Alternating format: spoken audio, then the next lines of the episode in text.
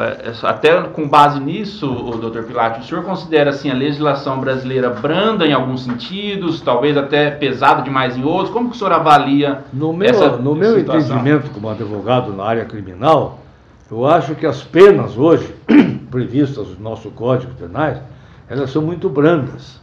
Elas são muito brandas. Então, um processo grave como esse, por exemplo, que aconteceu, né? Cidadão, o juiz tem que aplicar uma pena de acordo com o que está no código. E o nosso código é um código antigo, um código de 1940. Deveriam os nossos legisladores alterar, mudar o código do processo, mudar o código penal, aumentar as penas. Veja, foi criado agora recentemente, ah, recentemente não, há tempos, a Lei Maria da Penha. Ela já teve modificações de acordo com a realidade que nós estamos vivendo.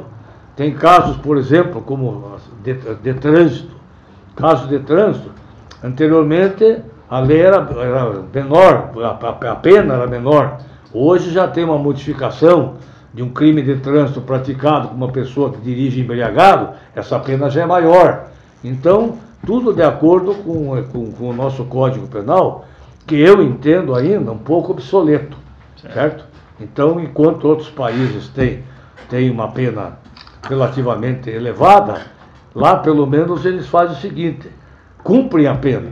Digamos um país diferente, um cidadão pega 10 anos de cadeia, ele cumpre 10. Uhum. No Brasil já é diferente. Se o Brasil pega, por exemplo, 10 anos de cadeia, depende do que diz o nosso código, existe a progressão do regime, então ele vai cumprir um sexto, ou dois quintos, ou três quintos da pena fechado, depois passa para o regime semiaberto, do semiaberto passa para o aberto. Então, é uma lei que ela é muito frágil e que beneficia naturalmente as pessoas que cometem o crime e que naturalmente traz, sem dúvida alguma, revolta para aquelas famílias, para aquelas pessoas que são prejudicadas com a perda de um ente querido.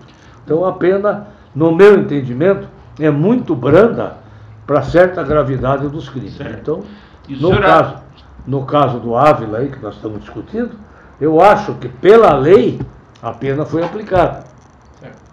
E foi diminuída justamente porque a lei assim o quer. Se não existisse aquela de diminuição de pena, com certeza a pena seria bem mais grave. E o senhor acredita assim que talvez o sistema prisional brasileiro, por todos os seus problemas, poderia ser assim uma justificativa entre aspas das penas não serem piores, das dos presos ficarem mais tempo numa cadeia que não teria condições de.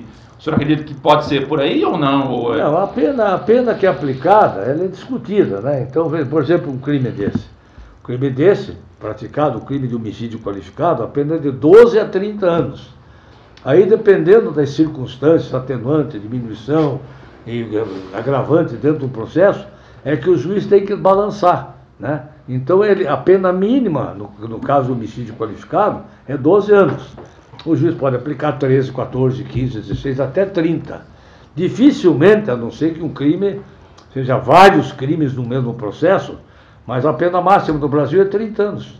Então, eu, pelo todos esses anos de vida profissional, eu nunca vi ninguém cumprir 30 anos de cadeia. Não tem na história. Não tem condições. Né? Nós tivemos esse caso da Águeda, uma porção de coisas que o réu pegou 24 anos, 26 anos, cumpre lá dois quintos da pena, depois já vai para o outro regime.